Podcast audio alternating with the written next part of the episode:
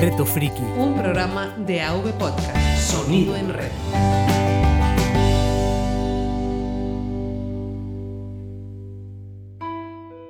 ¿No has visto Jake Robot? Tienes que verla. ¿No has visto Man from Earth? Tienes que verla. ¿No has visto nunca una sesión de preguntas y respuestas de Kevin Smith? Tienes que ver una. ¿No has visto The Expanse? Tienes que verla. ¿No has jugado a Fotopía? Tienes que jugarlo. Reto Friki. Tienes que escuchar este podcast.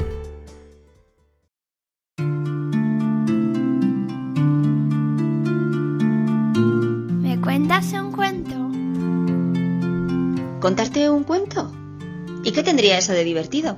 Tengo una idea mejor. Vamos a contar un cuento entre tú y yo.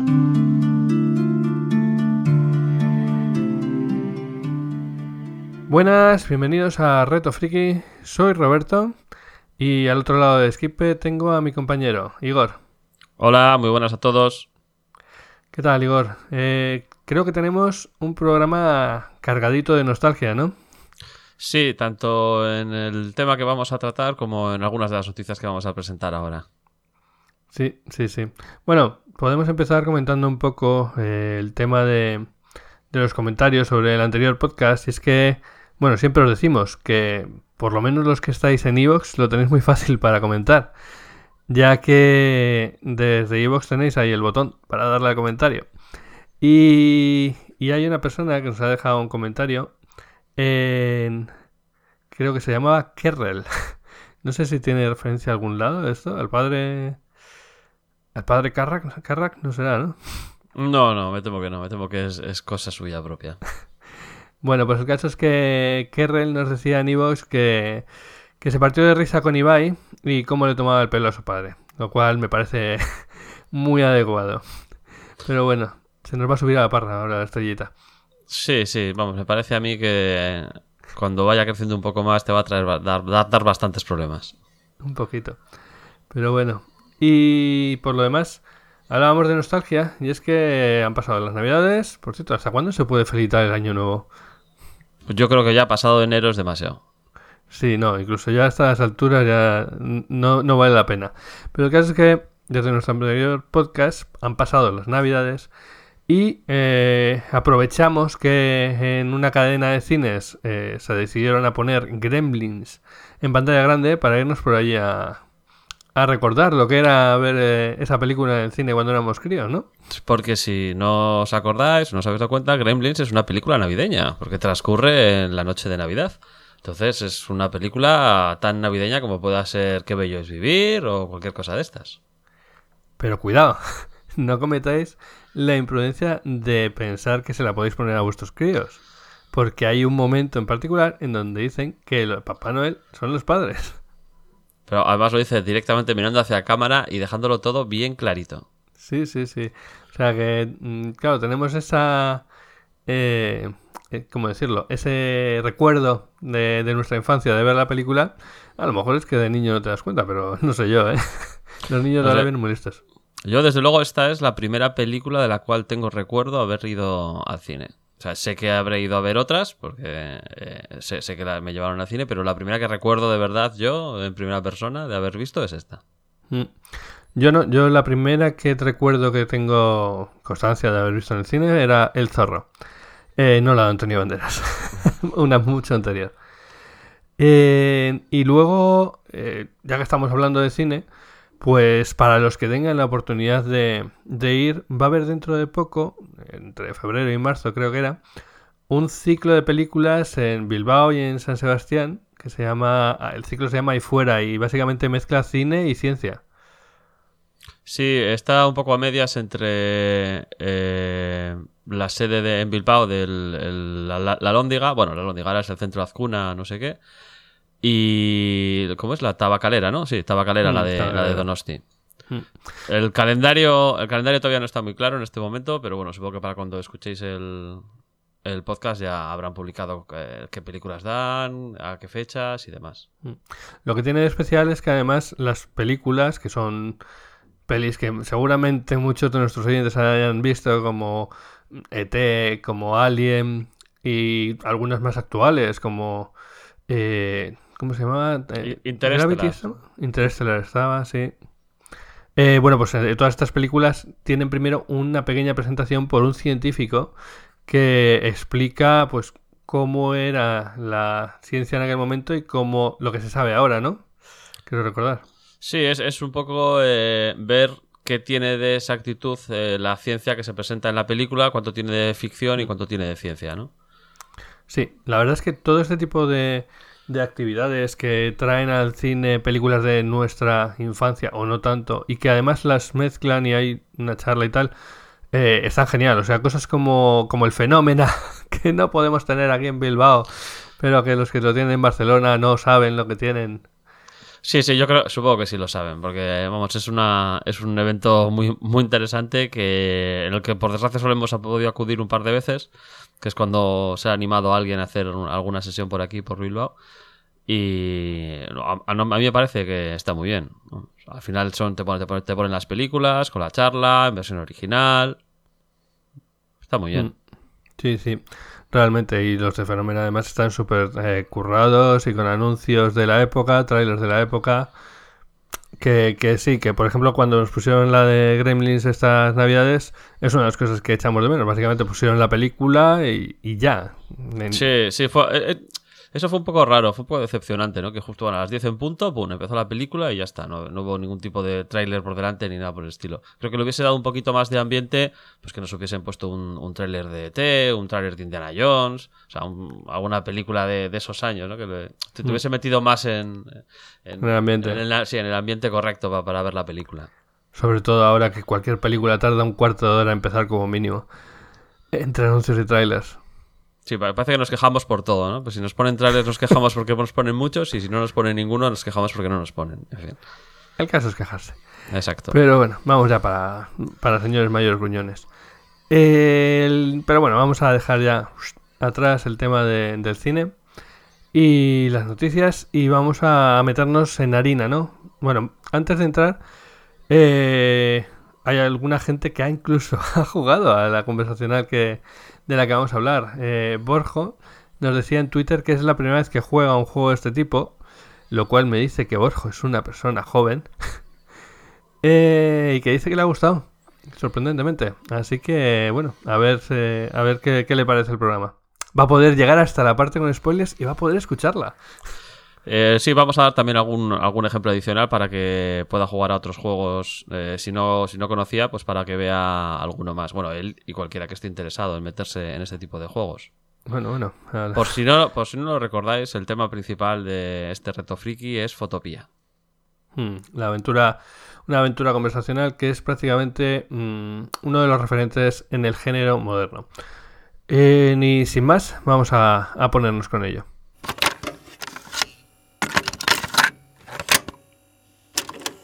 Buenos días, soy Adam Kadri y espero que te haya gustado Fotopia. Eh, bueno, pues bien, como ha dicho Igor, eh, de lo que vamos a hablar es de Fotopía, que es una aventura conversacional eh, es que eh, se presentó... ¿Cuándo fue? Eh, a- bueno, se presentó a, a los premios de X, Y, Z, Z, I. eh, de Perdona, la perdona, ¿qué, qué es eso? ¿Que, es que, has dicho se te ha atascado el teclado mientras hablabas o algo? No, pero mm, luego sabremos de dónde viene ese, ese nombre. Pero bueno, el caso es que es una aventura que se presentó a estos premios en su momento, creo que fue por el 90 y algo. Y que luego, eh, más adelante, fue nombrada prácticamente la, la mejor aventura de, de todos los tiempos. Aventura conversacional. Eh, no sé si, si tú habías probado antes con anterioridad o sabías lo que es una conversacional, habías jugado alguna de estas. Sí, sí, yo, yo había jugado ya muchos años. No, lo que no me había vuelto a meter es en, en el. Este resurgir del género de las aventuras conversacionales que ha habido últimamente, del cual Fotopía es el máximo exponente. Yo he jugado a, a clásicas, a aventuras clásicas en su momento, en los 90, pues sí que jugué. Pero hace ya, hacía ya muchísimos años que no había jugado a ninguna.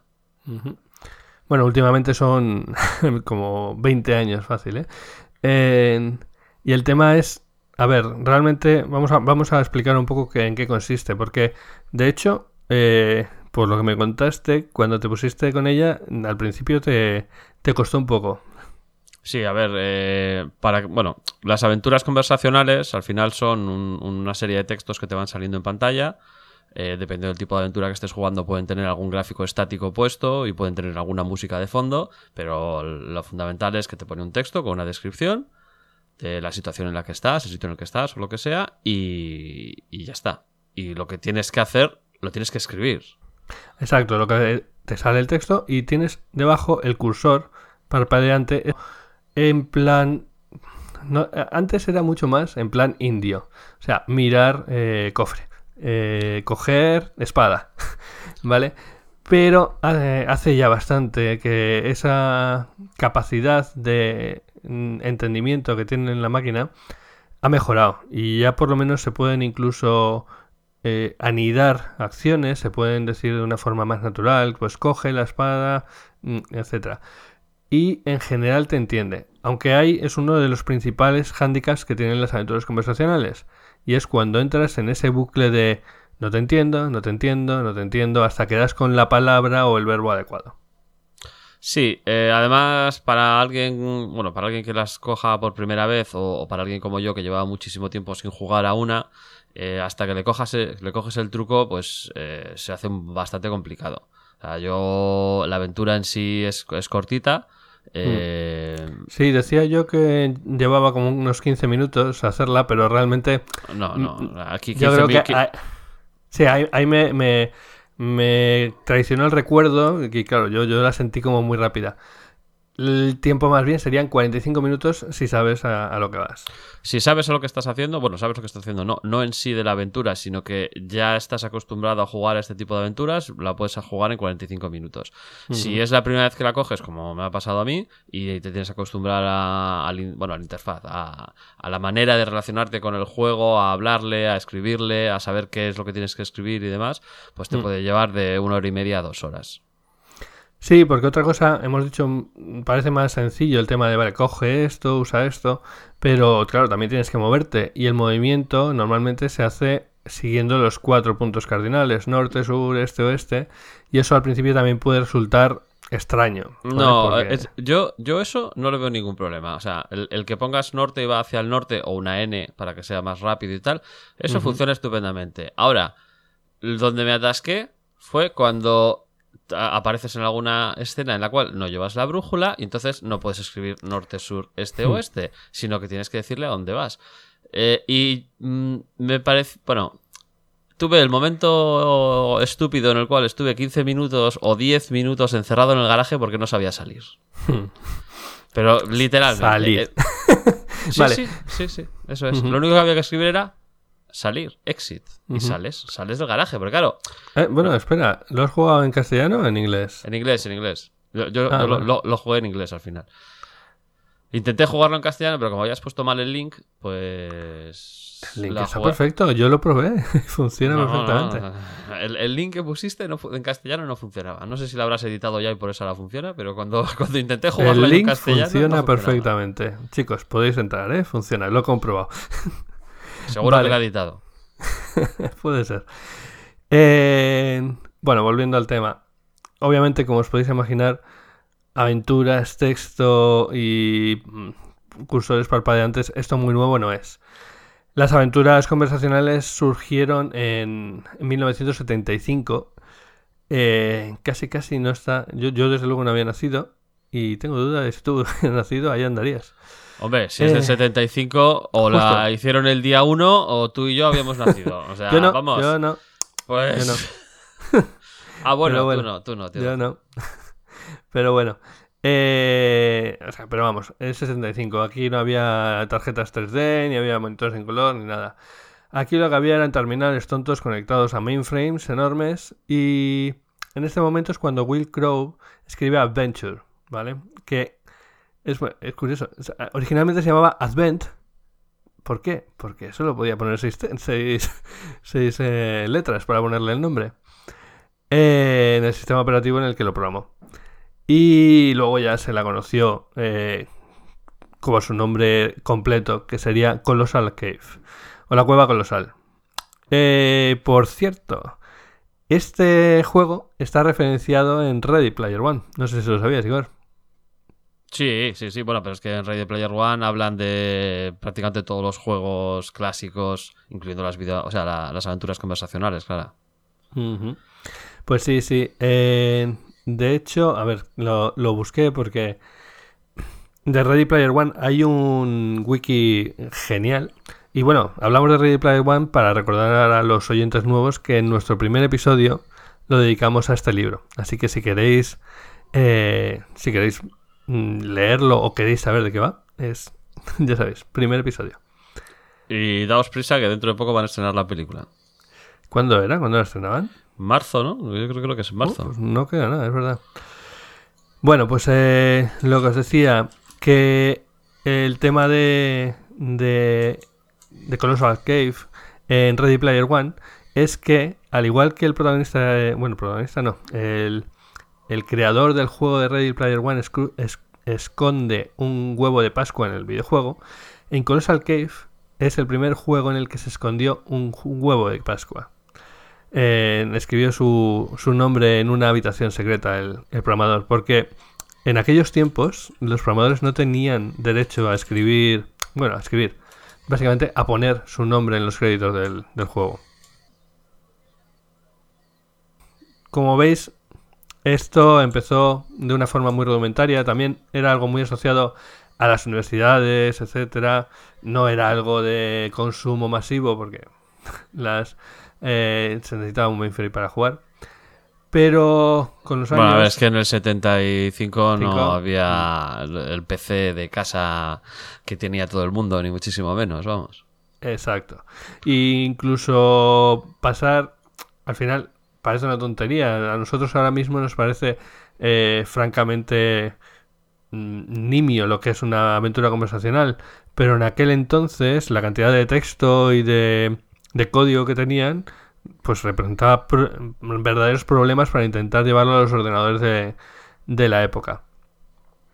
Pero bueno, aún y con todo, en 1978 eh, surge Adventureland, que es la primera compañía que hace un juego de este tipo co- comercialmente. Pero realmente la que se hizo popular después, en los años 70 y en los primeros 80, fue Infocom. Infocom, no sé si te lo recuerdas, Igor. Eh, Mm, así por nombre de la compañía, no. Igual alguno de sus juegos sí, pero la, por nombre de la compañía no, no, no me hace que me salte ninguna chispa en, la, en el Yo- cerebro, vamos, no. Yo la primera vez que oí hablar de Infocom fue en la Micromanía, cuando la Micromanía ocupaba, era como una sabana de enorme. Sí. Tengo por ahí Eh, alguna, eh, todavía, eh. Yo creo que ya no me queda ninguna. Eh, pero bueno, cuando Infocom sacaba el Leather Goods of Phobos. Y básicamente se dedicaban a poner esa portada con unas chicas eh, muy neumáticas en la, en la portada. Éramos adolescentes. ¿Qué le vamos a hacer? Sí, a ver, hay que... No, o sea, yo, yo creo que no se puede negar, ¿no? Un poco la, la relación entre los juegos de rol, el Dungeons and Dragons y las propias eh, aventuras conversacionales. Porque no deja de ser que el máster de la partida es el ordenador. ¿no? Es, una, es un poco una manera de que estás jugando una aventura de rol. Además, la- las primeras eh, aventuras conversacionales son todas eh, típicas de, de partidas de rol. O sea, es por- eh, la, la propia. La, la primera es la, una gran cueva. O sea, ¿no? ¿Cómo es? El Cu- Cave, ¿no? ¿Cómo has dicho? Colossal Cave. Eso, la Colossal Cave. No deja de ser un dungeon en el que entras, lo exploras y vas pillando monstruos o lo que sea, ¿no? Sí, lo que pasa es que ahí tienes dos, dos géneros, dos ramas, a lo mejor del mismo árbol, que tienes los smooth, que surgieron como el eh, rogue sería, ¿no? La pronunciación correcta. Sí, sí, sí. eh, que básicamente vas por el dungeon y vas matando, recibiendo PX y tal, y que se asimila más a esa parte. Y los conversacionales cogieron más la parte de la historia. Sí, a ver, a- al final, eh, el propio Dungeons and Dragons, ¿no? Pues eh, luego derivó en toda una serie de juegos que ahora hay tropecientos mil, que tienes por un lado la parte más estadística, ¿no? Que Dungeons and Dragons empezó como un juego de miniaturas, en realidad, pero ahora no me acuerdo cómo, cómo lo llamaron originalmente, pero era, era, era una manera de, de jugar eh, los juegos típicos de batallas como el Warhammer y estas cosas que se juegan con unidades grandes, pues eh, jugarlos con unidades de una sola persona. Entonces, por un Ujú. lado tienes la parte más de estadística, eso que dices tú, de eh, obtener PX con hechizos concretos, con armas concretas, tal, no sé qué, y luego la parte más narrativa, ¿no? De, de que te cuentan lo que hacen, interpretas el personaje y demás. Entonces, la parte de, de estadísticas y PX sería, pues, lo- los juegos de acción de rol, ¿no? Que, eh, como, el que, como los que has dicho, los mobs. Y la parte narrativa, pues sí que se podría asimilar un poco a, a- a las aventuras conversacionales, ¿no? que donde combate en general no hay, vamos, o, sea, o cosas muy muy concretas y específicas. de Sí, no, además no, no es un combate de tienes estas estadísticas y por lo tanto No. puedes golpear, haces tanto daño. No. Como mucho es tienes la espada tal, atacas, ganas, pum. Sí, sí, eso es. O sea, Vale. si, hay, si hay combate, el combate ya está prefijado lo que va a ocurrir. O sea, no es tengo tanto daño en fuerza y la espada me da un más dos al daño y no sé qué. No, no, no. Si tienes que usar una espada con alguien para matarlo, pues si lo tienes que matar, lo matarás. Y si no es la acción correcta, pues no lo matarás y morirás tú, tendrás que volver a empezar o lo que sea. Estamos en los albores del género, todavía hay poca poli- polinización entre, entre géneros y las cosas son más puras. Son- son Eh, buenas, sí. sí. Y bueno, estábamos diciendo entonces que una de las primeras compañías que te- más potentes a este nivel fue Infocom y hablaba de God of War, pero mucho antes de esto, eh, Infocom empezó con, con Zork. En 1977 empezó a programarse. Y estamos hablando de que se vería, vería la luz tres años después. Eh, también se la conocía, atención, como Dungeon. Que- así que más, mm, más eh, cercano a lo que me- nos comentabas. Sí. Y bueno, que se- la siguieron dos continuaciones, eh, En- Encounter y Beyond Thor. Pero vamos, Thor yo creo que es un nombre muy conocido. Y de hecho... Sí, ese, eh, ese sí que me hace saltar una chispa, sí. Ese Sí. Y además también se le hace referencia en Ready Player One. En, en Oasis, en el sistema este de realidad virtual en el que se conecta todo el mundo, había un planeta que se llama Frobos y en el que hay una recreación de la aventura, pero en 3D y tal, y donde tiene que coger los 19 trofeos. Eso te suena, ¿verdad? Sí, sí, sí, sí. sí, sí. To- Todo eso es parte importante del, del libro. Del libro, sí, sí. ese- ese era mm, la primera llave o la segunda. No, la segunda, la segunda. La primera La segunda. es la tumba. Ah, es verdad, la de- primera de es la, de, la del Dungeon, es verdad. Sí, sí.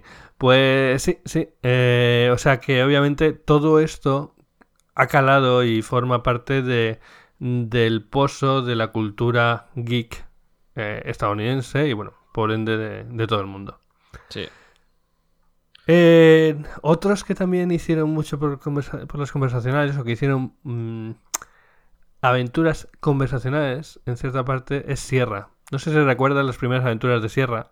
Sí, pero bueno, eh, yo creo, creo que eh, en parte Sierra eh, hizo cosas por las aventuras conversacionales y a la vez las mató. Sí, ¿no? sí, se llevó ya el género al, al tema de las aventuras gráficas directamente.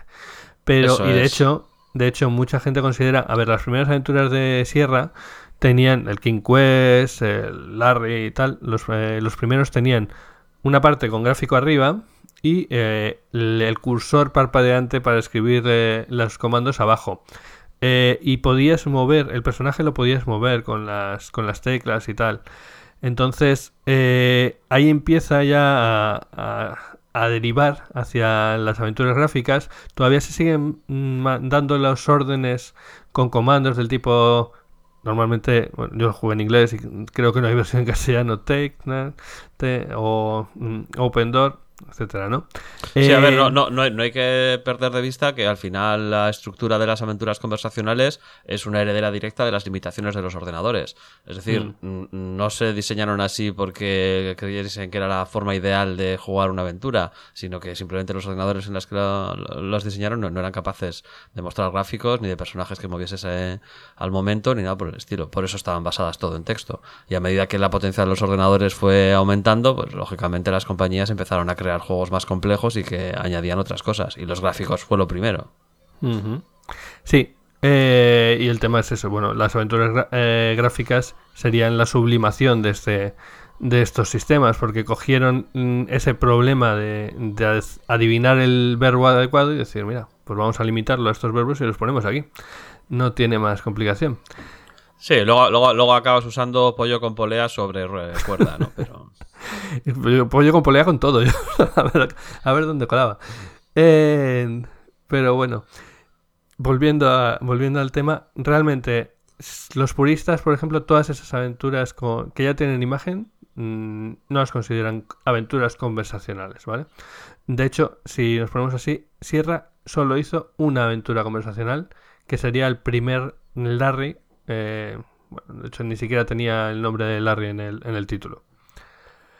Así que bueno, esa es, esa es la situación. eh, pues hasta mediados de los 80 así, en el momento en que, como decimos, las aventuras gráficas arrasan, básicamente eh, entran como, como un elefante con, con Sierra y con Lucas, y la aventura conversacional mm, comercial desaparece, literalmente. A, a mí me parece algo completamente natural. Sea, al final, eh, la evolución, es que es la evolución directa de, de las aventuras conversacionales son las, las videoaventuras. Mm. y, y encima, las primeras se hicieron muy bien, eran muy adictivas, tenían cosas muy interesantes y, y acabaron por completo con el mercado de, de las que solamente ofrecían texto. Pues sí, pero ¿qué ocurre con estas cosas? Que siempre hay alguien que, que tiene que conocer algo, que, que necesita descubrir una cosa, que, que no se pueden quedar quietos. Y, y había gente que estaba interesada en, por un lado, en jugar a las aventuras de conversacionales de aquella época, lo cual lo podían hacer gracias a que eh, todas las aventuras que publicó Infocom utilizaban una máquina virtual para ejecutarse. Fíjate, en 1977. Y ya tenían una máquina virtual como Java, mismamente, Python, eh, que les permitía llevar sus aventuras a muchos tipos de ordenadores de la época. Me parece. eh, vamos, que si no fuese. Eh, vamos, indiscutible que es cierto, no me lo creería. Así de claro. Porque me parece muy visionario el, diseñar algo así. Estamos hablando de los 70. Ujú. Pues sí, eh, entonces, bueno, se hacen intérpretes de aquellas máquinas, intérpretes ya que se ejecutan sobre máquinas actuales. Que esto- que bueno, estamos hablando de- ya de los 90. O sea, ha habido. De los ahí- 90, sí, eh, sí. hemos tenido un salto de pues, eh, 15 años, 20 años en los que las aventuras conversacionales estaban muertas. Nadie. Mm, no muertas, nuevas. del, no Bueno. muertas del todo, ¿eh? No te creas. Nadie- había, no, había cosas, pero... A ver, nada, nada de esto muere del todo. Siempre hay un pequeño nicho de gente que sigue viendo cine blanco y negro en 8 milímetros. O yo qué sé. Siempre hay, siempre hay algo, ¿no? Pero para el gran público, o incluso para el público medio, esto no existía desde, desde hacía tiempo. Y en los Sí. 90 resucitan con esto que estás contando.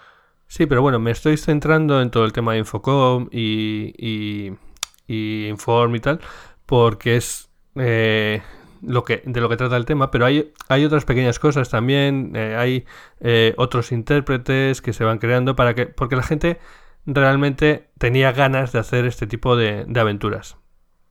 Entonces, eh, ¿qué ocurre? Tenían ya el intérprete, pero no tenían el compilador. No tenían la forma de crear aventuras que se ejecuten sobre el intérprete de Inform. Había para otros intérpretes, pero bueno, la, la gente es como cuando te dicen, ¿te gustaría hacer una aventura sobre el intérprete de, de LucasArts? Y tú dices, sí, sí, me encantaría poder hacer algo como el Monkey Island. Bueno, pues la gente quería hacer algo como Zork, por ejemplo.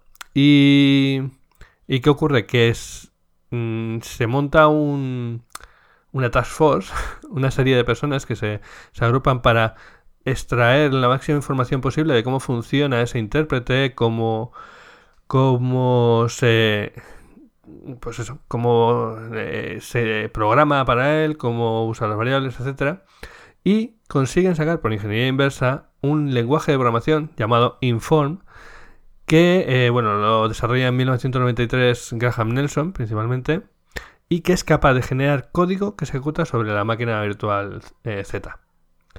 El Z-Code, que lo llaman, el código Z, ¿vale? Y luego se crean ya otras máquinas más modernas y otros intérpretes más modernas, como son Glux, ¿vale? Pero bueno, mm, el tema es que eh, con todo esto, se consigue crear un entorno donde poder crear aventuras eh, amateur, como quien dice.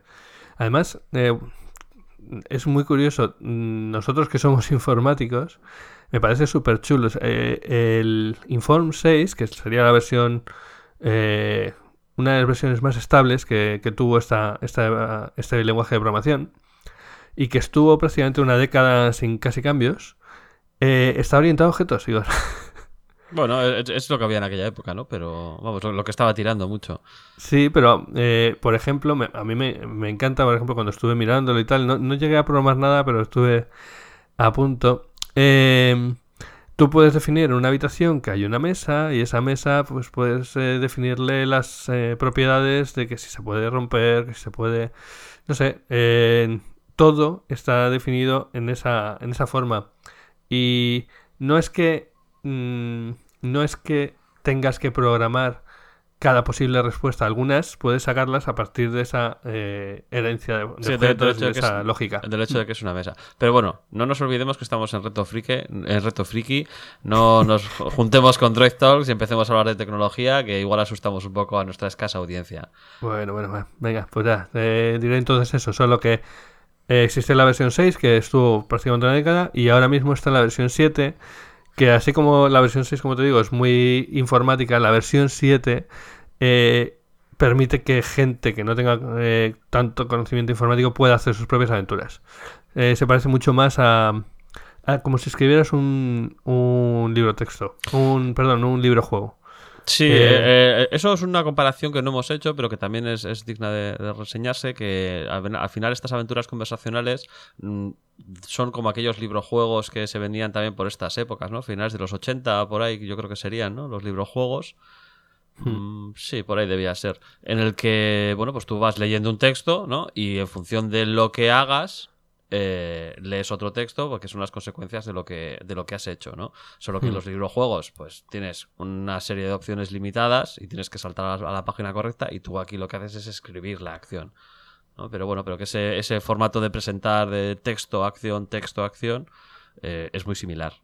Ujú. Solo que, claro, con, con- con- a- mucho más interactivo que simplemente ir, a- ir a páginas concretas.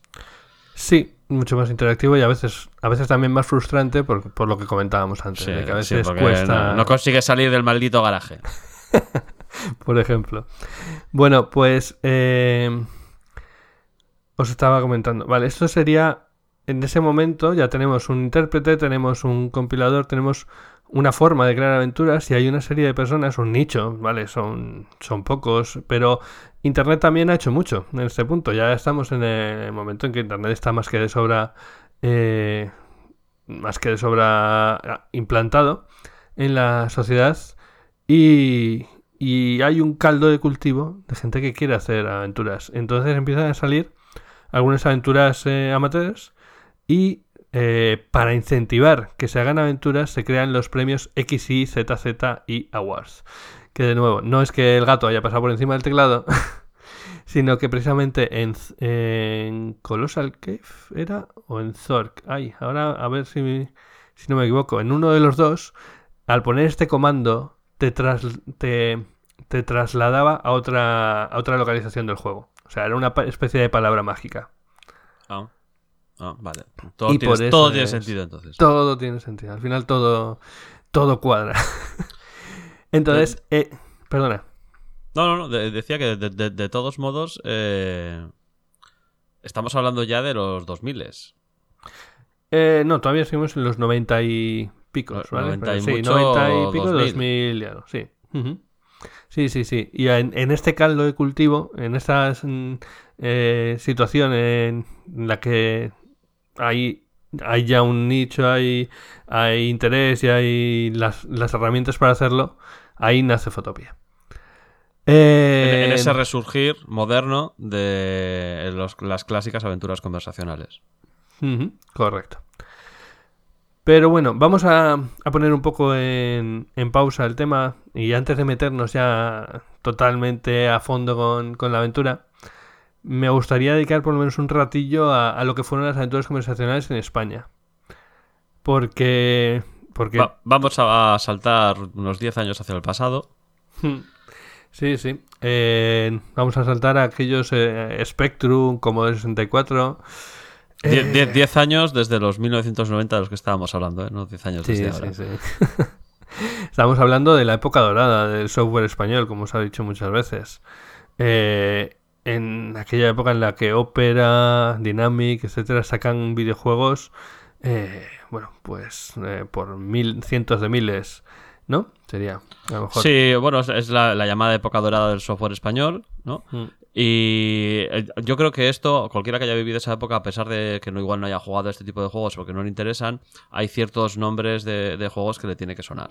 Porque Mm. eran relativ- bueno, eran muy famosos. Otra cosa es que Mm. no, no te gustasen y no, no los jugases, ¿no? Pero cosas como la aventura original, que es el videojuego de aventura conversacional clásico y, y más famoso que salió en España, el que Bueno, fue como el hizo primero. lanzarse, ¿no? Sí. Mm. El primer lanzamiento de Aventuras AD. Que Aventuras AD fue un sello que creó Dynamic eh, para agrupar a unos cuantos grupos, compañías independientes que, ya- que creaban este tipo de, de juegos. Y que salió en 1988. Lo que decías antes de, de la época, más o menos, pues ahí, al final de, los 80. Y este es una adaptación libre de, de Adventure, de Colossal Cave que decíamos antes que cogía los puzzles y bueno, ya le daba un poco un poco vueltas y fue un éxito de ventas. O sea, yo creo que eh, seguramente muchos de los que nos estén escuchando ahora hayan jugado a la aventura original. Sí, eh, fue, fue todo un, un- un hit en su momento. eh, vamos, se veía por todas partes, hablaba en todas las revistas de él. eh, había walkthroughs completos de las instrucciones, lo que tenías que hacer para poder superarlo. Vamos, o sea, bueno, fue un, un- gran éxito. Mm. Y, y lo que hizo que, que después eh, bueno, se vivió una pequeña época dorada de las aventuras conversacionales en castellano, en el que hubo bastantes buenas y, y- y publicadas con, vamos, con una gran periodicidad. Sí, yo recuerdo los Cozumel, que personalmente no me jugué alguno, ¿eh? pero no, no, no me acaban de gustar mucho. El Don Quijote de la Mancha también fue muy conocido. Yo creo, que- yo, creo, yo creo que jugué al primer Cozumel. Yo creo que jugué al primer Cozumel y a la Guerra de las Vajillas, que era una, una parodia, homenaje a, a la Guerra de las Galaxias. Sí, sí, eh, la Guerra de las Vajillas, muy parecido a... ¿Cómo se llamaba? La loca historia de las galaxias. La loca historia de las galaxias. Sí, bueno, una, una parodia, una parodia homenaje a, a Star Wars. Sí. Pero bueno, que la aventura en sí era estaba bien. Apenas recuerdo nada, la verdad, pero tengo, recuerdos, o sea, no de cosas concretas, sino de que simplemente me gustó y que estaba muy bien. Mm. Mm, Esta gente también usaba un parser, ¿vale? Ta- También cogieron... Lo que pasa es que cogieron un parser que ya existía, el Pause, y contrataron al, al- creador y bueno, sacaron su propia versión traducida, porque en ese momento este parser solo estaba en inglés, ¿vale? Y, bueno, sacaron un montón. También sacaron de Jabato, eh, La aventura espacial, que este... Ah, la del cómic, la, es- la de la del jabato, es verdad, es verdad. Mm. Mira, de, de- de eso no me acordaba, sí. Y la aventura espacial, creo recordar que eh, jo, era súper complicada porque había un momento en el que te empezaban a hablar en un idioma extranjero, bueno, extranjero, en un idioma de una raza alienígena, y, y tenías que, que buscarte la vida para mm, traducir ese idioma, vamos. Mm. Eh, pedían mucho al jugador estos juegos. Sí, eso, eh, sobre todo, no sé, no- bueno, yo, yo jugué a, a- a los de castellano, ¿no? en aquella época no, no, no era tan fácil conseguir juegos en inglés. Y no sé si las aventuras conversacionales en inglés tenían el mismo nivel de dificultad que, que estas de, en castellano, pero en castellano eran, eran muy difíciles, ¿eh? Era- Eran complicadas. Algo que, por ejemplo, Fotopía no tiene. Fotopía es, es un relato interactivo, donde lo interesante es la historia que te están contando, no es un juego en sí de, de voy a ver si me paso esta pantalla. No, no. Lo, eh, que- lo que importa es la historia que te están contando y las sensaciones. Pero estos juegos eh, tenían un, compo- un componente de dificultad muy alto. Vamos, esto sí. No, foto- no- era claro. solo texto y ya está. No, no. Pero porque Fotopía ya es como la sublimación del género. O sea, es. eh, mm, eh, coge lo bueno y eh, eh, limpia lo malo, como quien dice.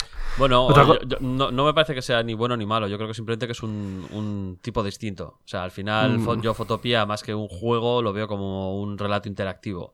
O sea, no es un juego en sí, es un relato interactivo. O menos es mi opinión. Bueno, No, ahora, ahora, ahora, me- ahora nos metemos con ellos, sí, tienes razón. Pero eh, por, por acabar el tema de las aventuras en España, eh, eh, teníamos, no se puede hablar de aventuras AD sin hablar del CAZ. Y el CAZ es el Club de Aventureros Españoles, que nace en 1988 a raíz de un anuncio que se publicó en Micro Hobby y que estuvo, bueno, pues estuvo eh, ligado a Aventuras AD desde, desde su principio. Llegó a contar con 160 aficionados. eh, y que después de que cerró A ver, que, a ver, que 160 hoy en día con internet parece poco. Porque Bueno, po- bueno, nosotros pones- que nos escuchen 160 ya está bien. Claro, a ver, pero quiero decir, tú hoy en día pones un post en Instagram o en donde sea y tienes 200 Ya. likes porque, porque parece que está muy bonito el café que has puesto. Y lo mismo te deprimes. Es- bueno, sí, pero eh, ah, estamos hablando de 1988, en el cual Internet ni existía ni se le esperaba. Entonces, 160 personas, estamos hablando de que se estaban con- manteniendo en contacto a través de cartas, cartas, pero de correos eh, físicos, de sobre y escritos. Entonces, eh, eh, realmente son muchas personas. Pues sí, pues sí. Y cuando cerró Aventuras AD, pues claro, el club se resintió. Pero luego, eh, pues surgió Internet y surgió la lista de correo del CAZ, que por ahí andarán correos míos. Eh, y vamos, ahí hubo como un pequeño resurgir de- del tema, se organizaban premios, eh, premios hispanos de la aventura, etcétera, y hay todavía una pequeña, eh, una pequeña comunidad que, que sigue manteniendo estos juegos vivos. De hecho, de esa época es cuando Zack, eh, uno de los de los miembros, una de las personas que, que, que se, que estaba por allí, tradujo eh, una versión, una librería eh, de Inform, Informate, la llamó, que permitió que todas estas aventuras eh, se puedan jugar en castellano. Y, y gracias a él es como tenemos la versión en castellano de Fotopía. Así que no podemos estarle más agradecidos. Gracias, Zach. Pues sí, A, a pesar de que yo ya la haya jugado en inglés porque el link estaba mal puesto. que no lo estaba. Pero bueno, el caso es que, eh, que bueno, eh, ahí tenemos a, a la comunidad en castellano. Eh, antes de, ponernos ya con la aventura, suelo decir, eh, en su momento, yo que fue por el 2000, hicieron una quedada a la que fui. Y, y como curiosidad, pues bueno, mm, comimos en la típica hamburguesería y no me dejaron pagar. y no me acuerdo quién fue, pero me dijo que, que no me preocupara, que con que hiciera una aventura eh, estaban más que pagados. Entonces nunca llegué a hacer una aventura, pero espero que por lo menos este episodio de Reto Friki sirva, sirva para pagar mi deuda con la comunidad aventurera en castellano. Vaya, me usas para pagar viejas deudas, ¿eh? Ya veo ya. Eh, pero bueno, todos tenemos un pasado. Y volviendo al tema, pues yo creo que ya podemos meternos en, en Fotopía de momento sin spoilers. No os preocupéis, vais a poder escuchar toda esta parte del episodio sin problemas. Sí, bueno, al final la historia eh, también es cortita, o sea, tampoco es que vaya- vayamos a hacer una sección con spoilers enorme, po- podemos hablar bien de, de la aventura y demás sin, sin entrar a muchos detalles. Estás a los pies de tu nave. El computador de a bordo ha seleccionado esta zona como el lugar con mayor probabilidad de encontrar piezas rescatables de lo que habría sido la colonia. Rescatable significa que puede salvarse. Un polvoriento paisaje de color rojo oxidado se extiende ante ti en todas direcciones, sembrado de cantos rodados, de hoyuelos y de agujeros. Una escalerilla sube hasta la escotilla de tu nave. Principio hablaríamos de, de la historia y por ponernos un poco en situación, es que es complicado mm, contar nada sin, sin desvelar, ¿vale? Pero bueno, mm, básicamente... Bueno, como, como novato que no sabía qué se esperaba, voy a dar yo mis impresiones sin, sin intentar destripar nada y luego ya vemos cómo la afrontamos. Eh, bueno, pues tú coges Fotopía, ¿no? Y empiezas a, a leer los, los textos y eh, una cosa que te sorprende es que llevas varios personajes. Porque claro, tú eh, empiezas y esperas eh, pues tener un personaje y ya está, ¿no? Y sin embargo hay cambios en la narrativa que te van llevando de una situación a otra y de una historia a otra y en cada momento tienes el punto de vista de un personaje distinto. Y la narrativa no es lineal ni en el tiempo ni en el espacio.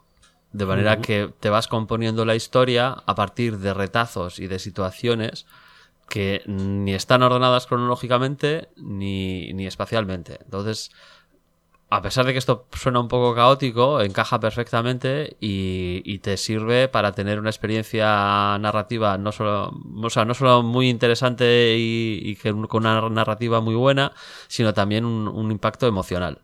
¿No? Porque te, van, te van presentando los personajes, te vas desarrollando una serie de emociones, eh, te vas bueno, identificando con algunos de ellos y, y el cómo te lo cuentan a mí me parece el, gran acierto de, de Fotopía. Al final es, es una historia corta, es un, es un- como un pequeño relato que si estuviese contado todo seguido pues serían 50, 60 páginas o algo así.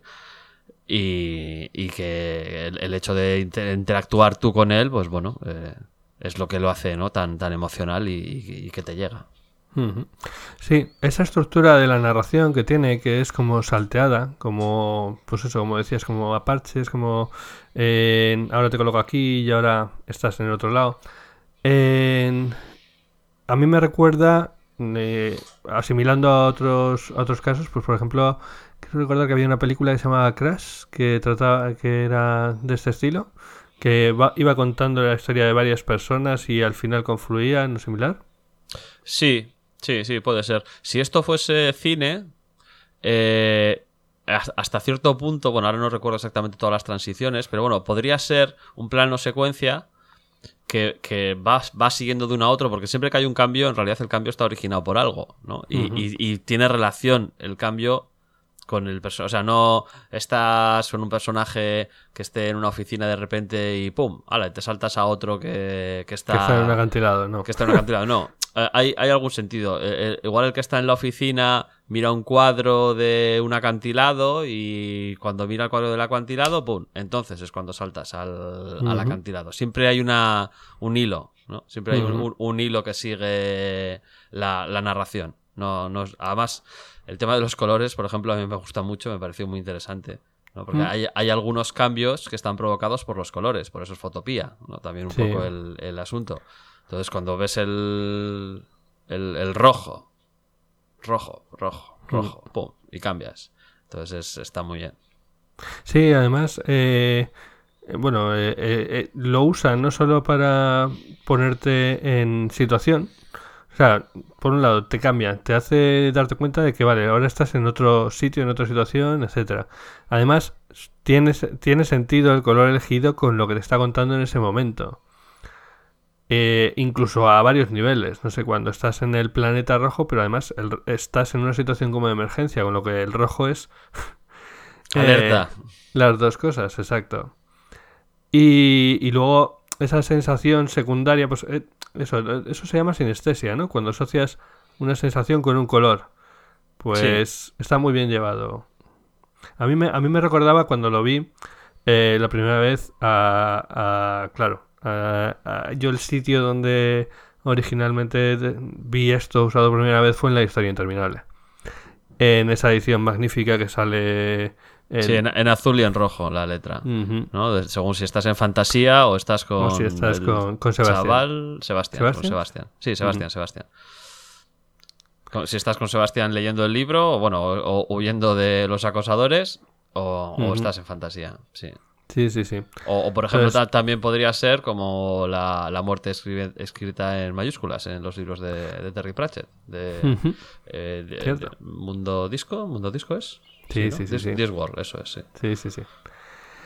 Pues sí, sí. eh, realmente el tema de los colores está muy bien llevado. Eh, entiendo que no tuviste problema con el tema de los colores. Tú al final usaste el intérprete del ordenador, ¿no? El Glux.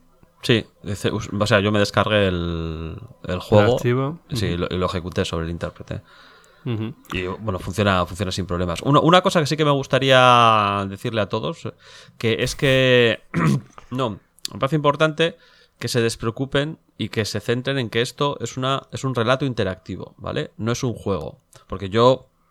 Que, que no tengan miedo de hacer algo incorrecto, ¿no? ¿Te refieres? Eso es, no tengas miedo a hacer algo incorrecto y no hace falta que lleves apuntando todo de mm, qué personaje eres, qué es lo que estás haciendo. eh, mierda, me he dejado sin coger la llave inglesa en el garaje y estoy perdido porque luego no. No, no, no os preocupéis.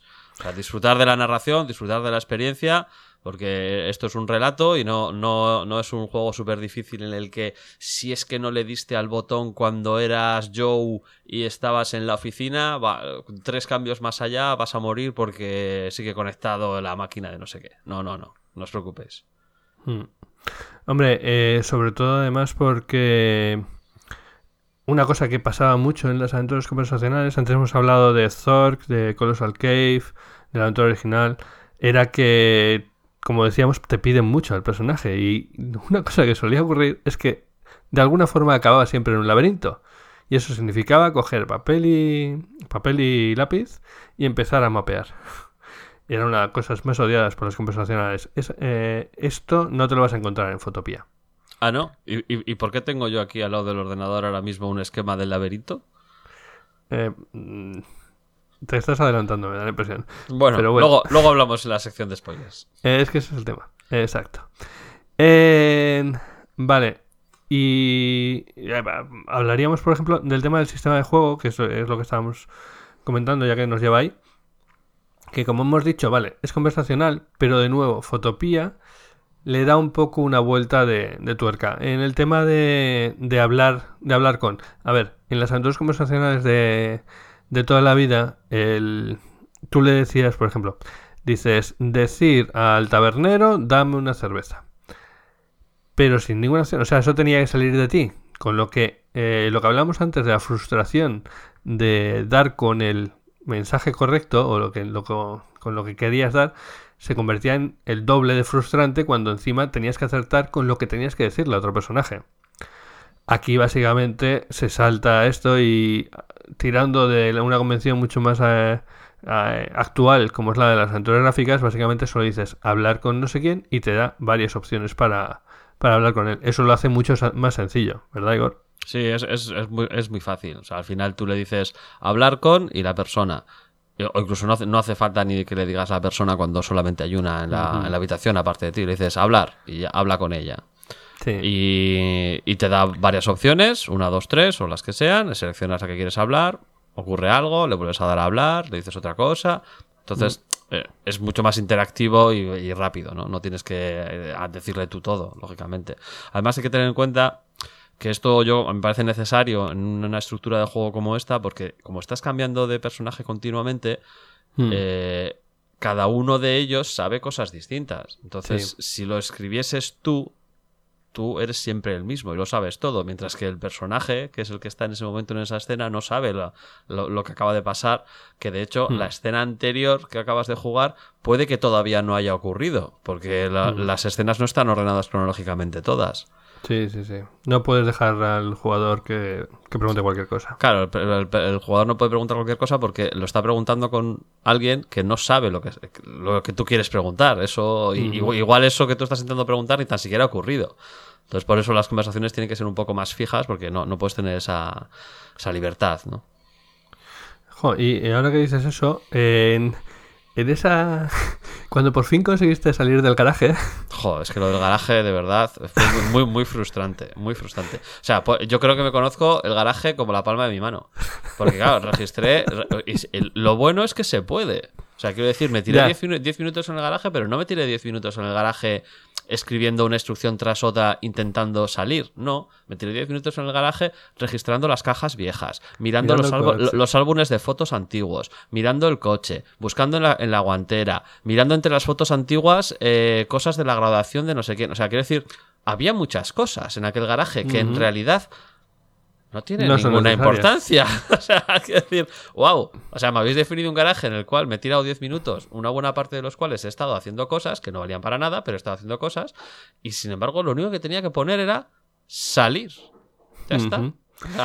Sí, pero eso también es parte de la gracia de Fotopía, yo creo, la experiencia. Al final, dos jugadores tienen experiencia distinta. Yo, yo no, eh, no le di muchas vueltas al garaje, la verdad, ¿eh? No, no, Eh, ya, ya, ya, pero a ver, tú estás más acostumbrado. Y el garaje yo creo que es la primera, o, o- o puede que la segunda escena en la cual no funciona lo de norte, sur, este, oeste. O sea, claro, hasta en esa escena ya no te puedes mover con lo de norte, sur, este, oeste. Y, y también el tema está que la, la otra manera de moverte cuando no puedes usar de norte-sur es eh, go to o ir a y el sitio al que quieres ir. Entonces, claro, yo no sabía lo que había fuera del garaje. Entonces, no podía decirle vete a porque no sabía lo que había intenté con- Lo probé con jardín, eh, patio trasero, eh, pues yo qué sé, probé un montón de cosas porque claro, decía, "Joder, vale, tú, yo quiero salir del garaje, pero como no sé cómo se llama el sitio al que estoy yendo, no, no sé cómo decírselo. Encima en inglés ya te pusiste un, un handicap mayor. Sí, claro. Aunque eh, bueno. O sea, pues eso, go to eh, garden, go to no sé qué, go to, no, joder, que solo quiero salir, salir, salir, a ver, exit, pum, y sale. Y bueno, en fin. Eh, bueno, es, es parte de la gracia. Sí, sí, sí. Eh, de todas formas, no, eh, quería comentar. Luego, no va a ser spoiler básicamente, pero vamos. eh, después de eso, tienes una conversación. No sé cuánto te metiste tú en esa conversación. Hasta el fondo, vamos. Hasta, hasta Sí, fondo. es que realmente esa es otra de las cosas. Es lo que decía, de que aquí puedes vivir la experiencia como tú lo quieras. Eh, puedes seguir eh, una conversación hasta, hasta donde te deje llegar, como quien dice, o puedes cortar las primeras y, y seguir para adelante. No, además que a pesar de que estemos hablando de, de una, un- una pantalla definida a base de texto, donde lo que tienes es una, una descripción en texto y demás, eh, el entorno cambia y el, el tiempo transcurre. Es decir, tú estás, en, estás en una escena, eh, te la describen y según vas haciendo cosas, pues bueno, eh, en el resto de, de cosas que tienes a tu alrededor van pasando, van pasando cosas. Y hay, y hay algunas escenas y hay algunas situaciones en la, en, en la aventura, en el juego, que dependiendo de en qué momento las afrontes o cuánto tardes en reaccionar, pues ocurre una cosa o ocurre otra. Que, Sí, que al- esa- al, al final la historia te la cuentan igual, ¿no? Pero que, Sí, que- sí, que es interesante, vamos. Esa es, esa es otra cosa de los eh, aventuras conversacionales y es lo que llaman NPCs, los non-player characters, que son eh, pues todos esos personajes que no son tú pero que están en el juego y que también pueden tener programada una rutina, en el sentido de que lo- eh, eh, vale, tú te estás moviendo, pero es que ellos a lo mejor también y también están haciendo sus tareas por ahí. Y eso hay una escena del juego en la que se ve muy claramente, en la que en función de cómo de rápido o de lento haya sido en llegar a un sitio, puede que haya otra persona haciendo algo o puede que seas tú el que te toca hacerlo. Sí, por ejemplo, a mí me pasó en esa escena, sin entrar en detalles, Mm. la primera vez que, eh, que hice esa escena, que era la primera vez que jugaba, Mm. como todavía estaba aprendiendo el interfaz, el tema de escribir las cosas, moverte de un sitio a otro y demás, pues tardé en reaccionar, tardé en reaccionar y, y para cuando llegué a donde había que reaccionar, pues ya estaba alguien haciendo lo que hay que hacer, ¿no? Mm. Eh, la segunda vez, bueno, tu- tuve un problema en una escena más adelante que sin querer di a una tecla que no debía dar y se me pasó la pantalla. Porque, bueno, hay algunas pantallas, creo que son un par de ellas, me, me parece. Sí, creo que hay dos, dos escenas en las cuales tú en realidad no, no, no haces nada. Son, eres solo, nada. Sí, eres un espectador. Te describen la situación, ta, ta, ta, ta, y pongas la orden que pongas, pasas a la siguiente. Porque da igual lo que digas, lo que intentes hacer, eh, tú pasas a la siguiente. Entonces, en una de esas pantallas, eh, quise dar hacia arriba al cursor para leer el texto que había un poquito más arriba, y en realidad lo que hizo fue pasarme la pantalla y ir a la siguiente, ¿no? Entonces me, me la perdí por completo. Y, cuando acabé el juego, volví otra vez hasta ese punto para, para, para ver qué es lo que me había perdido, que no, que no había podido leer. Y claro, como ya me lo conocía, pasé por esta esta escena anterior, donde la primera vez tardé mucho en reaccionar, y entonces la escena fue completamente distinta. Bueno, pues el caso es que esta vez reaccioné mucho más rápido, porque ya sabía lo que tenía que hacer, lógicamente, y claro, la, la- la escena se desarrolló de una manera bastante distinta como la había, se había desarrollado la primera vez. Entonces, bueno, pues eh, eh, ahí fue donde vi que, vaya, eh, no, esto es bastante más interactivo de lo que yo pensaba. No, no está muy tan, tan, tan prefijado como yo creía eh, la secuencia, las acciones y todo lo que va a pasar. Sí, porque cuando hemos comentado, vale, esto es un relato y tal, a lo mejor mucha gente ha pensado, bueno, pues seguramente si le doy al botón, pues va, va a seguir para adelante. Y sí, pero según lo que hagas, vas a, a leer el relato de una forma u otra. Sí, sí, vamos a ver, el- esto va un poquito a piñón fijo, pero no está totalmente sobre raíles, o sea, tú tienes que hacer cosas. Y si no sales del garaje, la cosa no avanza. Pues sí. Eh, no sé si quieres comentar algo más sin spoilers o nos vamos metiendo ya en la parte con spoilers. Mm, Bueno, eh, yo creo que no. Yo creo que hemos hablado así de, bueno, pues sistema de juego, las sensaciones. Yo, yo la verdad es que... De la no- música yo no hablaría, ¿eh? No, ¿Qué música? Eso digo. Decía Vale. yo, a, a ver si es que no he dado donde tenía que dar y, y se ha apagado la música. ¿no? Hay una cosa que suelen comentar los... eh, pues la gente que que le gusta esto y es que... eh, vale, no hay gráficos, pero tienes la mejor tarjeta gráfica del mundo, que es tu imaginación. Lo mismo diría de la música, puedes poner la que te- parezca. Bueno, no sé, yo una música de fondo tranquilita, yo creo que sí que le pegaría, ¿eh? No sé. sí. A mí no, no, no me molestaría que tuviese música de acompañamiento. Me parecería que, que le, le acompaña totalmente y, y que sería algo que pegaría muchísimo. Pues sí, pero bueno, no, no tiene, básicamente. Eh, No, tiene. ni siquiera el formato lo permite, que yo sepa. Vale, pues eh, si te parece, Igor, vamos a comentar eh, cuál sería el siguiente reto, que me lo tienes que lanzar tú a mí. Sí, sí, sí. Eh, esta vez me toca a mí lanzarte el reto porque el de Fotopía me lo lanzaste tú a mí. Y yo esta vez me voy a ir a un cómic. Es el Eh, primer cómic que tenemos, ¿no? Sí, es el primer cómic. Ya llevaba un tiempo dándole vueltas a un cómic que quería lanzarte como reto para, para que leyeses, ya que, que te leas un libro y me cuesta más tiempo, pero bueno, lo de los cómics eh, es un poquito más rápido. Y concretamente he escogido eh, Los 12 de Straczynski. Muy bien, me parece Los- una magnífica elección. Sí, Straczynski, bueno, es un, es un guionista de cómic y, y productor y guionista de televisión bastante famoso. Igual le conocéis sobre todo por Babylon 5, que es eh, su serie más famosa, la que le hizo, lo que le lanzó a la fama, y es la que después le ha abierto las puertas pues, de, de ser eh, guionista de cómics en Marvel, en DC, en su propia editorial. Bueno, en su propio sello y unas cuantas más. Ahora, ahora está haciendo, bueno, está haciendo ya casi ha terminado eh, Sense8, la de Sense 8, Sense8. Casi ha terminado, dices, porque le han cerrado la serie. No, les falta una película final, van a hacer. ya, por eso, que al final les han dado una película, Sí, menos sí, mal, pero- han, han puesto dinero para, para cerrar la serie. Junto a, Mm. las, a la- junto a las hermanas Ma- Wachowski. Y en cómics, sobre todo, lo, lo más conocido suyo, pues ti- tiene una etapa de Spider-Man que es súper famosa y que yo creo que ha ganado un montón de premios y que encima en castellano se ha editado y reeditado un montón de veces. Que es, es la típica que sacan en coleccionables, en tomos, en absolutamente todo. Pero bueno, ya eso ya entraremos en detalle en el, en el próximo reto.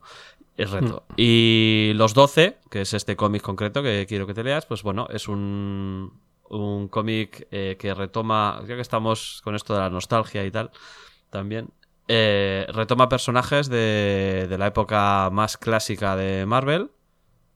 Estamos hablando de los años 30, años 40 coge unos personajes muy poco conocidos en general, 12 de ellos en concreto, y bueno, que se inventa una pequeña cosilla que hace que bueno, eh, esos personajes acaben en la, en la época moderna y vemos pues eh, cómo, cómo, cómo reaccionan esos personajes en la época moderna, con sus ideas, estamos hablando de los 30, los años 40, en fin. Ya hablaremos ya. Pero bueno, eso no es eh, nostalgia, eso es arqueología. Eh, bueno, yo soy muy fan de, de Stravinsky. Babylon 5 es eh, la- seguramente la mejor serie que se haya hecho nunca. Eh, aquí me caerán, me caerán golpes. No, no, yo, yo, yo, yo te defiendo porque, vamos, coincido contigo plenamente. Pero bueno, eh, y tengo casi todo. O sea, en Rising Stars, My- Midnight Nation, que, que no has comentado. Bueno, Eh, ya, ya hablaremos de ello en el próximo reto. Buenísima. Tal, Midnight Night. pero es verdad que los 12 eh, pasó totalmente por debajo de mi radar y no me había enterado de ella para nada. Y bueno, dar un saludo desde aquí a, a la gente de Marvelous que, que por su culpa me tengo que leer este cómic, me da la impresión. Sí, sí. Gracias al señor Parra. Y hablaremos de más cosas en el, en el próximo reto cuando afrontemos los 12. Ujú. Vale, antes de meternos con la parte con spoilers, también me gustaría agradecer, aunque no creo que no se entienda, pero a Adam Craig por, por hacer fotopía y por, por aguantarnos y, y habernos enviado el saludo que nos ha enviado. Que hemos puesto al principio. Es el, crea- es el creador de la aventura de Fotopía. Hemos, tenemos unos contactos impresionantes. Sí, sí. bueno. Eh, pero vamos, eh, muy agradecidos. Y nada más, os dejamos con nuestra... Espera, antes de A- nada... alerta de antes- spoilers. Sí, sí, pero antes de nada, eh, recordaros que podéis comentar en iVoox, que podéis comentar en iTunes, que podéis encontrarnos en Twitter en arroba retofriki, en retofriki, ¿en dónde más, Igor? No sé, En, por- en Instagram, tenemos Instagram también ahora. tenemos Instagram, tenemos Facebook también incluso. Eh, estamos en todos lados, no, no tenéis excusa para no comentar. Y ahora sí, ahora sí, os, os dejamos ya con nuestra alerta de spoilers. Estás a punto de escuchar spoilers sobre una obra audiovisual. Si no la has visto completa, para aquí el programa y vuelve a escucharnos cuando la hayas terminado. La luz parpadea ante tus ojos. Al principio no ves nada familiar. Y de pronto Linda está aquí, a tu lado. Estás en una cama de hospital. Tranquilo. Tienes que guardar reposo. El doctor dice que te vas a poner bien, pero que lleva su tiempo. ¿Ella? ¿Cómo? ¿Cómo? Por un momento Linda parece confusa. Entonces se da cuenta de lo que le estás preguntando y sacude tristemente la cabeza. Y de pronto el cuarto se vuelve un lugar helado.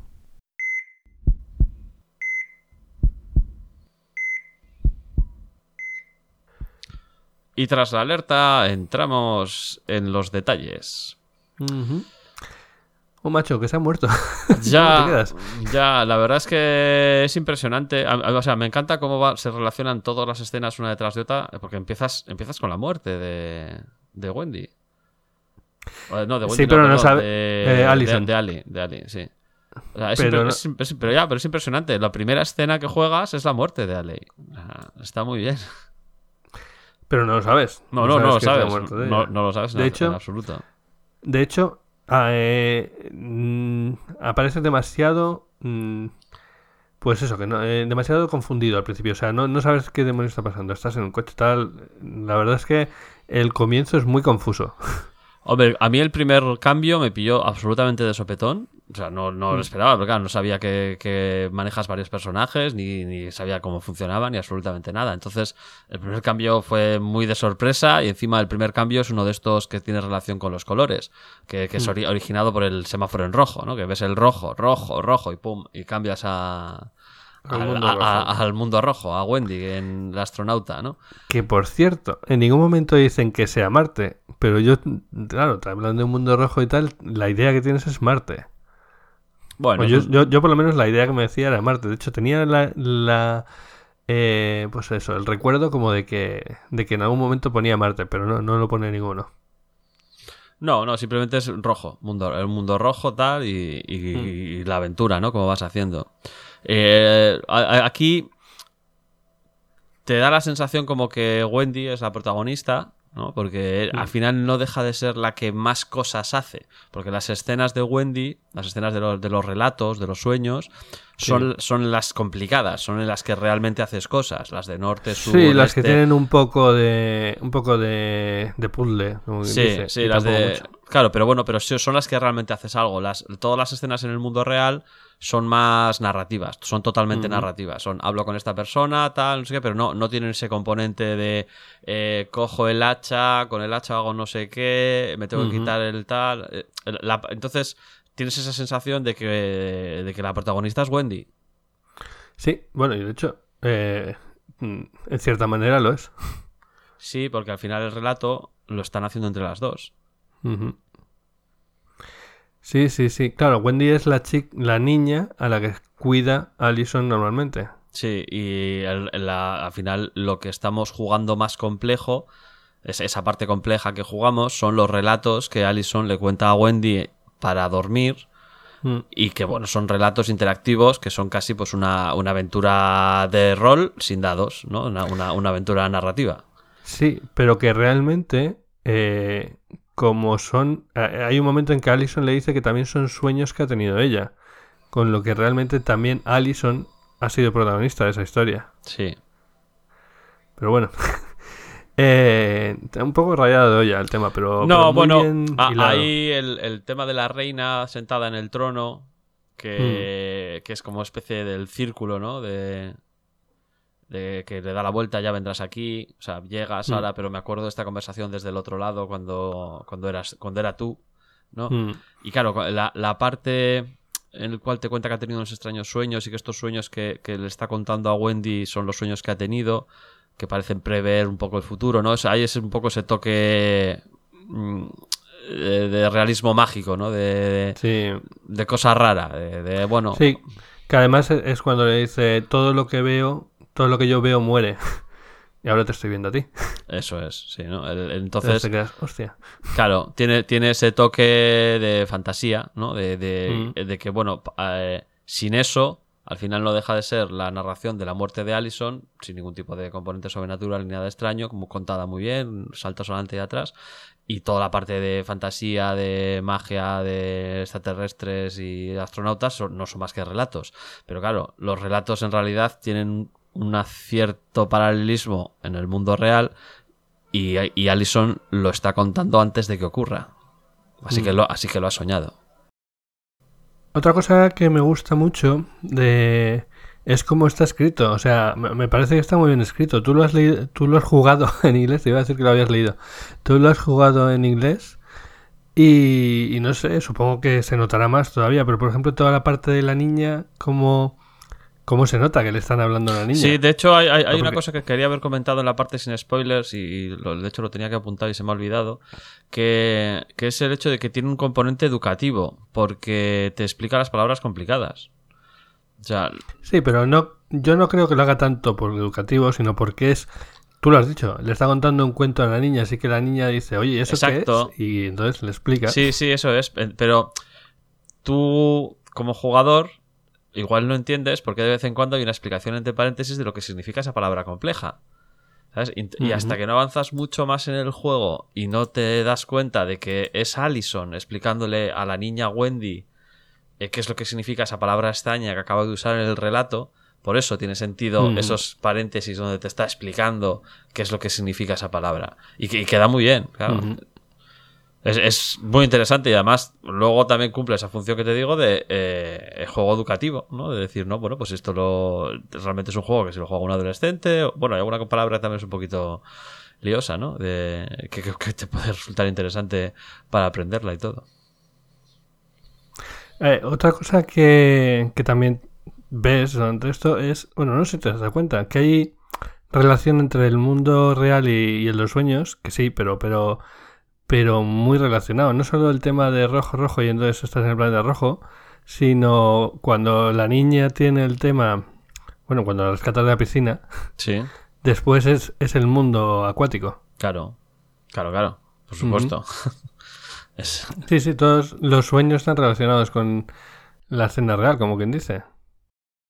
Ya lo has comentado también antes, pero incidiendo más en eso de que hay relación entre el mundo real y el mundo de los sueños, es una relación muy directa. O sea, aparte de lo que has comentado, por ejemplo, del rojo rojo y estás en el planeta rojo y tal, eh, cuando salvas a la niña de, de ahogarse en la piscina, después es el mundo acuático, por ejemplo. Sí, sí, sí, están relacionados. Y, de hecho sería interesante, claro, con, con tanto salto cronológico que hay adelante y atrás, en realidad sería interesante saber si ese relato que le hizo Allison a Wendy fue antes o después de, de que Wendy casi se ahogase. Porque si, si está teniendo esos sueños premonitorios, probablemente soñó que Wendy estaba en el mundo acuático antes de que Wendy casi se ahogase. Pero, un segundo, ¿hay quién es la que está a punto de ahogarse? ¿No es Alison la que está a punto de ahogarse? No, ahora que está a punto de ahogarse es Wendy. ¿No? ¿No es Ah, Wendy? vale, vale. Es Wendy, sí, es Wendy, la niña, claro. Vale, vale. Es que como, bueno, al final, por ejemplo, eh, cuando da el salto a, a la infancia de Allison, es, están hablando de Allison en ese otro lado. Eh, es Allison. A la del final, la que le ponen el, la que le ponen el, el colgante con los colores, con las estrellas, que explica por qué es, eh, por qué le gustan las estrellas. Le ponen, le ponen colores y salen el rojo. Cierto, es azul. Es Allison la que casi se ahoga. Es cierto, es cierto. Es Allison. Vale, vale. Allison. Me extrañaba, me extrañaba. O sea, es, al final está mezclando un poco de lo que te está haciendo ver es también desde el punto de vista de los padres, pues mm, claro, te pone en su, en su visión. También hay otro punto en el que te pone en el punto de vista del chico que le gusta a Allison. Ah, sí, el chaval. Entonces, Ah, que por que cierto, no- se, es- se- se llama Jonathan Kent. No sé si. Bueno, sí, supongo que será algún tipo de. Bueno, guiño y tal, vamos. puede ser, no, no lo sé, no está acreditado, desde luego. Ya, ya, Pero- ya, yo, yo fli- flipé un poco, pero bueno, vamos. Pero bueno, que es un momento, nada, además es, es muy poco, es eh, una escena sin más, eh, pero que te hace ver cómo los demás ven a Allison. Y al final lo que están haciendo es construir ese personaje, esa, esa relación, estás viendo cómo, cómo es esa persona para que al final eh, notes lo que significa la pérdida. Sí, de hecho, eh, creo que, Ali- que tú con, con Allison. Mm, yo creo que no la, no la controlas. no puedes jugar. No, no la controlas en ningún momento. Hay, hay una escena, hay una escena que sí que es con, con Alley, pero es una de estas automáticas, que solo lees y le das y no puedes hacer nada. No, no, de hecho no solo eso, eh, no solo es que solo leas, es que los comandos aparecen, no los puedes escribir tú. No, no, sí, van solos. Es el modo automático. sí, Exacto. verdad. Es que- entonces es como eso, pues lo que tú has dicho, no puedes, no te dejas ser Allison. No, tú conoces a Allison a través de lo que los demás, cómo la ven los demás, su, su interacción con el resto. Pues sí, pues sí. Eh, y, y- y- y esos son los temas que yo tenía un poco apuntados. Sí, yo, No yo, si- yo quería comentar el, el punto que me pareció muy bueno, que hemos comentado antes un poco por encima, del, del laberinto, que es buenísimo. O sea, Ah, ese- sí. ese- el detalle del laberinto es muy bueno, ¿no? Porque claro, tú, eso que decíamos, eh, la parte de los relatos de los sueños es la parte que es más juego, que es más puzzle, que es cojo la pala, con la pala acabo, aquí hago un agujero, echo la, la semilla, tal, no sé qué, no sé cuánto. Sí, Y- toda la parte de la playa. Claro, entonces, eh, cuando llegas al laberinto, pues, hombre, sí te encaja que pueda ser realmente un laberinto de que tengas que ir apuntando, venga, norte, sur, tal, no sé qué, vas viendo la definición de los sitios. Pero claro, es un maldito caos, porque encima sin poder ver nada, sino solamente con la descripción, eh, sin poder dejar cosas en el suelo para, pues tienes que hacerte un mapa bastante complejo, así solamente, ¿no? Es- eso que acabas de decir es lo que se hacía en Colossal Cave. Claro. En Colossal Cave había un laberinto enorme que todas las descripciones eran iguales y tenías que ir cogiendo cosas y dejándolas en el suelo para hacerte un mapa. Claro, para poder saber. Bueno, por eso, ¿no? al final quieras que no, yo ya he jugado a la aventura original y estas cosas, entonces ya, ya me sé los truquillos. Eh, pero claro, tienes muy pocas cosas, entonces, bueno, llega, está muy bien, pues ese puntazo, ¿no? Del momento que hace calor, que hace más calor, se te estropea la refrigeración, Mm. te quitas el, el traje, tal, no sé qué, y uf, ¡ah, qué refrescante Mm. el viento en las plumas de las alas! Y dices, ¿alas? ¿Cómo? ¡Fly! A tomar por culo, venga, hola. Y, sí, y está muy bien. Y entonces se eleva en el cielo y, y, y lo muestra. Creo que en una. Hay en la página de- del autor que, que tiene. Esta es una de sus obras, pero tiene más. Eh, y en esta en particular hay una sección de como de cómo se hizo, de, de. Es una, es una entrevista realmente que le hicieron para una revista. Y en ese particular dice que se basó, por ejemplo, en, un, en una adivinanza que hay que dice estás encerrado y, y eso y no puedes ver eh, y, y ¿qué, qué haces entonces la respuesta es eh, Quitarte la venda. miras hacia arriba no hay techo y, eh, y tienes alas así que sales volando o sea es el think out of the box como sí, sí, dice. sí, no, no, sí, totalmente, sí. totalmente, totalmente, vamos. Eso es. Tú das por su. O sea, es, bueno, juega contigo en el sentido de que, claro, tú das por supuesto que, que Wendy, la astronauta, es una humana y ya está. No- no- en ningún momento te ha, ha habido nada que te haya hecho suponer que, que es otra cosa que humana. Entonces, la sorpresa de, de que tiene alas, pues bueno, está, está, está bien. Sí, además es curioso porque eh, parte hay mucha, a ver, parte de una eh, de una historia, toda la historia del planeta rojo, de que llega con el con con, con, una, con una nave y van a hacer una colonia, es como, todo como muy científico, todo muy tal. Eh, y la cosa va como siendo cada vez más fantasiosa, ¿no? Más, sí, más fantasioso y más onírico. O sea, empieza, empieza una aventura totalmente tecnológica con la, la cápsula, la nave, tienes que re- rescatar y recuperar, pues eso, elementos tecnológicos, vas con el radar, detectando cuál, Mm. cuál es la zona. Todo muy tecnológico y va derivando en, un- en algo absolutamente eh, fantástico. Vamos, pues eh, Sí, sí, el, laberinto, después- el lobo, el, el Eh, lo, del lobo es lo del lobo es muy onírico. no sé A, a- onírico, a mí me parece muy- sí. a- mí, a mí me da esa sensación. O sea, claro, es que es un sueño al final. Entonces va, va pasando de, de esa realidad ¿no? más científica a, un sueño onírico totalmente. el bosque muerto que me gustó mucho Sí, el bosque petrificado, está muy bien, sí. Y luego ya veremos la parte de, de la chica esta eh, la chica anciana Eh, sí sí está muy está muy chulo toda esa parte Sí. Y no sé, no sé si querías comentar algo más. Yo creo que No, ya solo- con esto hemos cubierto más o menos todo. Solo tenía una pregunta, ahora que estamos en la parte con spoilers, y puedes, puedes decirlo, Igor, eh, que cayó una lagrimita al final. No, hombre, una lagrimita no, pero sí que fue una experiencia emocionalmente intensa. Sea, Sí, te deja, te deja tocado. O sea, bueno, tocado. No, to- Pues sí, tocado no, a, que- a mí me gustó mucho. A mí me gustó mucho, me, Mm. me pareció, pues eso, muy, muy intensa. Muy intensa. Y la manera en que, en que lo cuentan y, y cómo se va enlazando todo y cómo lo va haciendo todo poco a poco, pues está muy bien. Sí, hombre, yo de cuando lo jugué en su momento a cuando lo juego ahora, pues ahora soy padre. Y en cierta manera, lo que antes veía de cierta forma, pues ahora me identifico más con los padres. Como Claro, la- Porque además, La conversación de- del padre, de Jim con, con Allison, eh, cuando sales del garaje, cuando consigues salir del maldito garaje, que, Hmm. que me costó y tal. Eh, Sam, Sam, perdón, es Sam. Cuando, cuando hablas con, con ella, está muy bien esa conversación. Ahí hablando, pues eso, de, de las estrellas, esto, y un montón de preguntas que tiene. Pues una niña inteligente, e inquisitiva y que tiene curiosidades y que, bueno, va haciendo sus preguntas y. Y entonces te vas metiendo en Mm. esa conversación y conoces más a- al personaje, a Allison. Sí, pero eh, bueno, a mí en esta ocasión me llegó más la escena final en la que están con el bebé y le han puesto el pues el juguete ese para que se duerma y tal. Fotopía. Por ¿Eh? Fotopía. Exacto, porque pues porque me, me- me veo perfectamente reflejado y me imagino ahí eh, vamos que, que lo he hecho yo también con el niño y con mi con mi pareja pues comentando y hablando y tal. Y, y es eso, y es ese momento en que ves todas las posibilidades que podía haber sido y el momento en... Pero eres consciente de que se han truncado, entonces te deja ahí. Muy bonito, muy bonito. Sí, sí. Pues bueno, a ver, ¿qué opinan nuestros oyentes? Eh, de momento, eh, ¿Borjo era? ¿Se Sí, llama? Borjo. Borjo ya ha jugado. Borjo, que has llegado hasta aquí, debes de ser el primero que has escuchado hasta aquí. ¿A ti te cayó una lagrimita? Venga, dínoslo.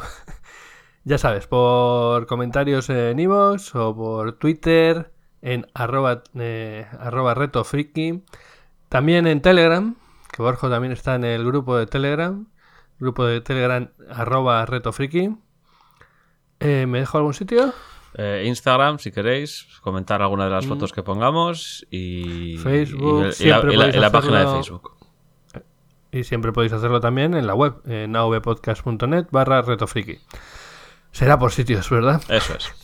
Ponemos to- Pues todas las facilidades para que nos podáis ignorar en un montón de sitios distintos. Totalmente. Eh, agradecer, como siempre hacemos, al socio tecnológico de AV Podcast, NeoDigit, que nos proporciona el espacio y la infraestructura tecnológica necesaria para que esto haya podido llegar desde nuestras, eh, desde nuestros, eh, ¿cómo llamar esto? Desde nuestros estudios centrales hasta vuestras orejas. Y, y bueno, gracias a vosotros por, por escucharnos y por participar en nuestros retos, porque si no, no sería tan divertido. Y recordad que aparte de comentar los retos que proponemos, también aceptamos que nos propongáis vosotros retos. De, de- de hecho, ahora que me acuerdo, tenemos uno pendiente por ahí que nos propusieron, ¿eh? Ese. Tirarnos de un avión. No, no, no, no. Ese lo tenemos que preparar, el de Matrioska. Ay, leches, sí. Además, eh, el tema del rol es un tema que hay que traer aquí. Sí, sí, obviamente. sí. Pues bueno, no, no, no vamos a prometer fechas porque luego no pasa lo que pasa. No lo cumplimos. Pero intentaremos hacer algo con Matrioska en breve. Muy bien. Pues nada, Igor. eh, nos vemos en el siguiente reto. Espero que tengas ya los 12 en la mesilla de la cama y listo para empezar a leer. Ahí está. Hoy mismo le empiezo. De acuerdo, nos vemos. Adiós a todos. Venga. Hasta luego, gente. Sam está de pie al lado de la cuna de Ali, mirando a la fotopía, radiante, como si lo hubiera inventado él. Pulsas el botón blanco y la fotopía se pone oscura de pronto. Pero no completamente oscura, según percibes un momento después. En realidad, está mostrando un fondo estrellado, como si fuera un cielo nocturno. Ali parpadea y lo mira con curiosidad. Hay más. Pulsa el botón de nuevo y pasa a otra modalidad, que es incluso mejor. La pantalla cambia una vez más. Esta vez muestra un fondo negro, sobre el que tres grandes círculos, uno rojo, uno azul y uno verde, se desplazan lentamente. Rebotan en los lados de la pantalla, pero cuando colisionan se mezclan para formar otros colores. Violeta, celeste, amarillo, blanco. Ali aplaude con deleite. Creo que tenemos un ganador. Dinero bien gastado. Bueno, conozco a una niñita que va a estar despierta hasta muy tarde. ¿Puedes apagar las luces, cariño? Echas un vistazo a la cuna cuando llegas al interruptor. Buenas noches, Sally. Que duermas bien. Apagas la luz.